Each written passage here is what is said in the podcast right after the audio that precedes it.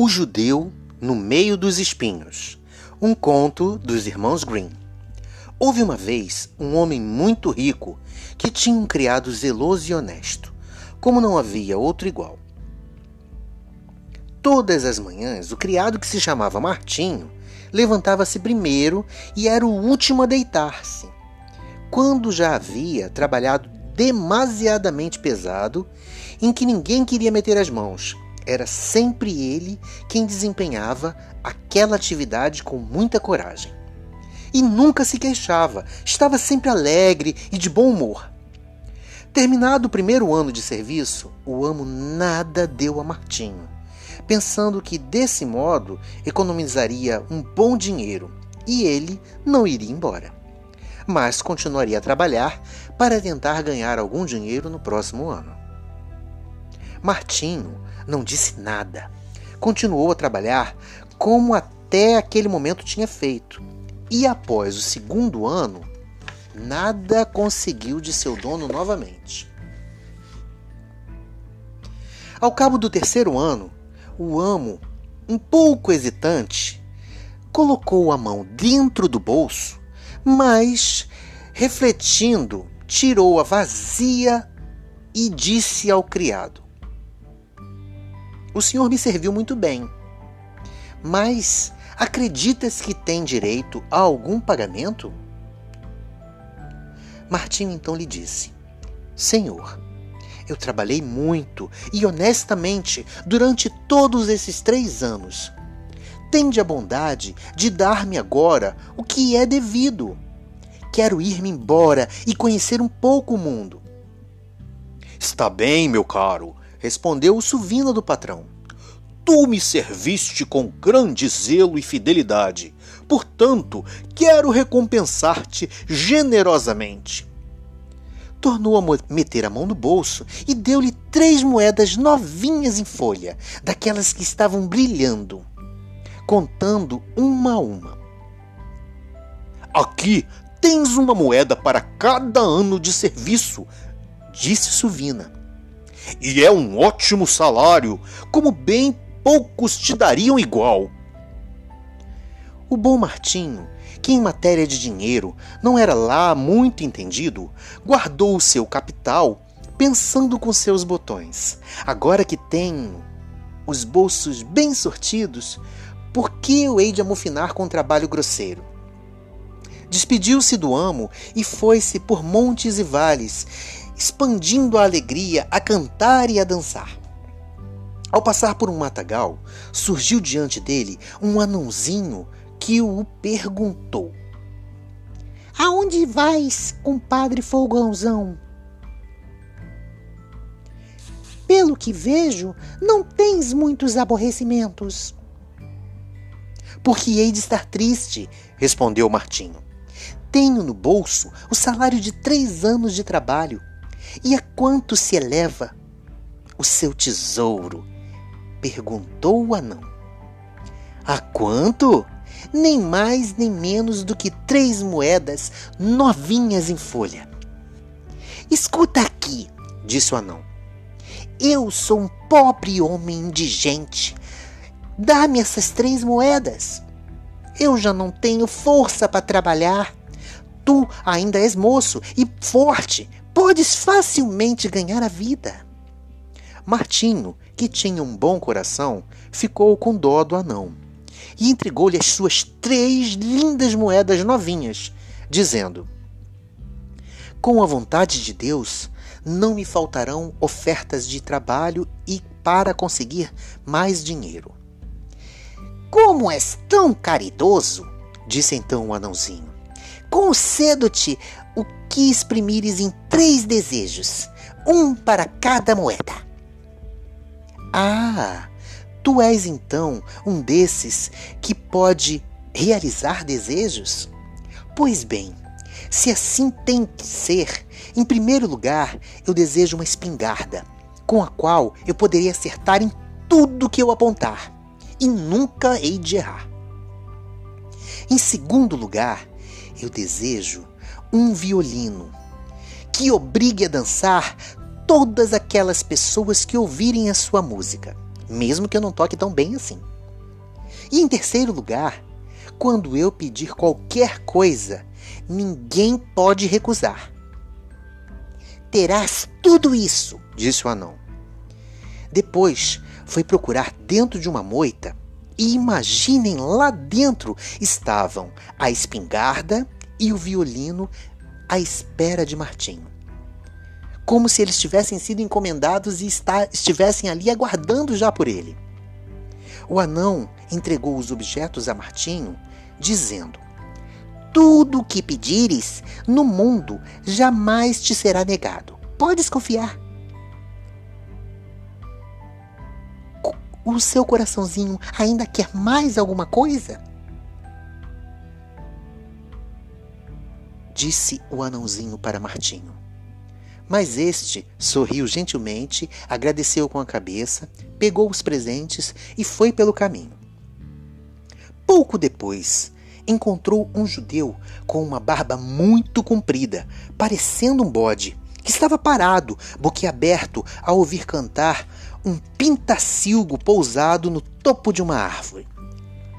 Maravilha de Deus! exclamou esse judeu. Um animalzinho tão pequeno com uma voz tão forte. Ah, se fosse meu, se alguém pudesse botar-lhe sal no rabo.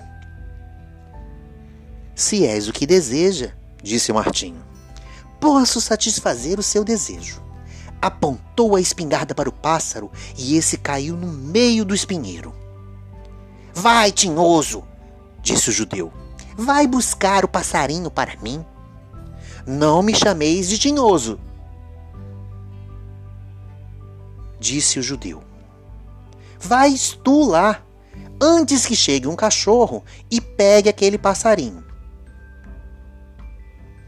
Pois bem, pôs-se de gatinhos no chão e meteu-se por entre os espinheiros. Justamente quando chegou bem no meio daquele espinheiro, Martinho teve uma ideia divertida. Pegou o violino e começou a tocar. Imediatamente, o judeu levantou-se e levantou as pernas e pôs-se a saltar no meio de todos aqueles espinhos. E quanto mais depressa Martinho tocava, mais velozmente o judeu pulava e saracoteava com os espinhos, rasgando-lhe a roupa e arrancando-lhe os fios de barba de bode, e laceravam até a pele do corpo do pobre coitado. Ai, de piedade de mim! gritava o judeu. Não toqueis mais esse maldito violino! Parai com isso, senhoria! Não tenho vontade de dançar! Mas Martinho não parava pensando lá consigo: este judeu esfolou tanta gente durante a sua vida, deixa que os espinhos esfolem ele um pouquinho também. E pôs-se a tocar o violino cada vez mais depressa, fazendo o judeu pular sempre mais alto e com mais vigor, até que a roupa dele ficou em farrapos e a cara escorrendo sangue. Em nome de Deus! gritava ele. Darei a vossa senhoria o que quiser, contanto que pareis de tocar. Darei-lhe uma bolsa cheia de dinheiro. Bem, se és o que deseja, disse Martinho, parando de tocar. Mas deixa-me felicitar-te. O senhor, na sua idade, dança admiravelmente bem. Pegou a bolsa e foi-se embora. O judeu ficou parado, seguindo com o olhar até quando perdeu ele de vista. Então gritou com toda a força: Miserável! Músico miserável! Arranhador de Rebeca! Hei de te pegar! E te perseguirei até perderes de solas do sapato, vagabundo! Para valeres um vintém, era preciso que tu metesse na boca. E continuou a vomitar todas as injúrias que sabia. Tendo enfim desabafado a sua raiva, tomou pelos atalhos e chegou primeiro que Martinho à cidade e correu à casa de um juiz. Caindo-lhe aos pés, disse-lhe: Ai de mim, senhor juiz! Vede em que estado me deixou um patife sem Deus, que em plena estrada me assaltou, roubando minha bolsa, cheia de dinheiro. Vede minha roupa em frangalhos, a cara, as mãos, escorrendo sangue de tanto causar dó a uma pedra. O pouco dinheiro que trazia, as economias de toda a minha vida, tudo quanto possuo, ele roubou. Pelo amor de Deus, senhor juiz, mandai levar esse homem para a prisão. Foi um soldado com sua espada. Quem te reduziu assim? perguntou o juiz. Deus me livre, respondeu o judeu. Ele não tinha nenhum canivete, mas apenas uma espingarda, a tiracolo e um violino. É fácil reconhecer esse malvado. O juiz então mandou os soldados à procura de Martinho, e este logo o encontraram. Foi vindo, pois vinha vindo calmamente pelo caminho, detiveram-no e encontraram com ele a bolsa cheia de dinheiro que pertencia ao judeu. Quando se apresentou perante o tribunal, onde se encontrou com o judeu que renovou a acusação, o bom criado apenas disse: Não toquei nesse homem, meu senhor, e também não lhe tirei a força o dinheiro. Ele mesmo me ofereceu espontaneamente para que eu parasse de tocar o violino, cujos sons lhe eram insuportáveis. Justo Deus! gritou o judeu. Esse aí prega mentiras, como se pegam moscas na parede.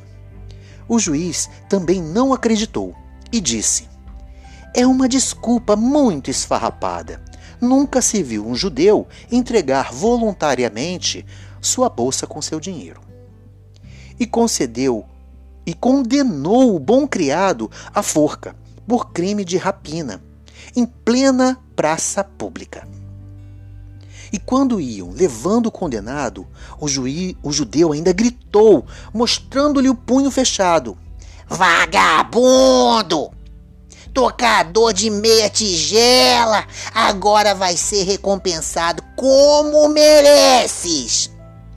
Martinho subiu tranquilamente a escada do patíbulo e, ao chegar lá em cima, voltou-se para o juiz e disse-lhe: Antes de morrer, concedei-me um último desejo, pode ser?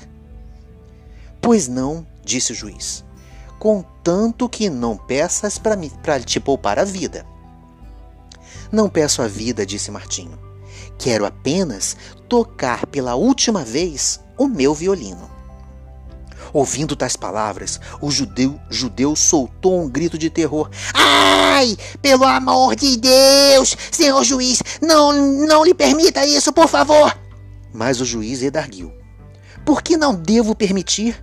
Por que devo negar-lhe a última alegria? Tem direito a ela e ponto final. Aliás, mesmo que quisesse, não poderia negar nada a Martinho, por causa daquele dom mágico que o duende havia lhe concedido. Ai, ai! gritou o judeu. Amarrai-me, amarrai-me bem forte em algum lugar para eu não ouvir essa música infernal. Martinho pegou no violino, afinou e, quando deu a primeira arcada, todos os espectadores começaram a bambolear o corpo o juiz, o escrivão, os oficiais de justiça, o judeu, o carrasco, todos, enfim, os que estavam ali presentes.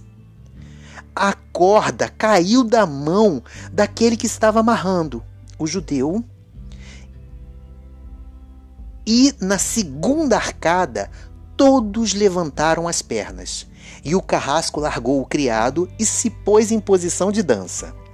Na terceira arcada, todos de um salto começaram a dançar, tendo o juiz e o judeu na frente a saltar como danados. A multidão também saltava e dançava, dava até cambalhotas. Jovens e velhos, gordos e magros, todos entravam na dança, Até mesmo os animais se levantavam nas patas traseiras e dançavam como se fosse gente grande. Quanto mais o violinista tocava, mais depressa saltavam os dançarinos e empurrando-se uns aos outros e chocando as cabeças, tanto que, estando todos machucados, começaram a gritar lamentavelmente. O juiz, já quase sem fôlego, gritou como pôde: Eu te perdoo, eu te perdoo, mas para de tocar. Martinho, achando que o divertimento durava o suficiente, pôs o violino a tiracolo e desceu a escada, vindo colocar-se de frente do judeu que já havia estirado no chão, exausto e esfaldado de tanto dançar. Velhaco, vagabundo, confessa agora de onde provém a bolsa de dinheiro. Não mintas, senão pego outra vez no violino e começo a tocar. Roubeia, roubeia! gritou o judeu. Tu ganhaste-a honestamente! Diante disso, o juiz mandou enforcar o mau judeu como ladrão. E Martinho continuou a perambular, indo ao encontro de quem sabe lá quais aventuras.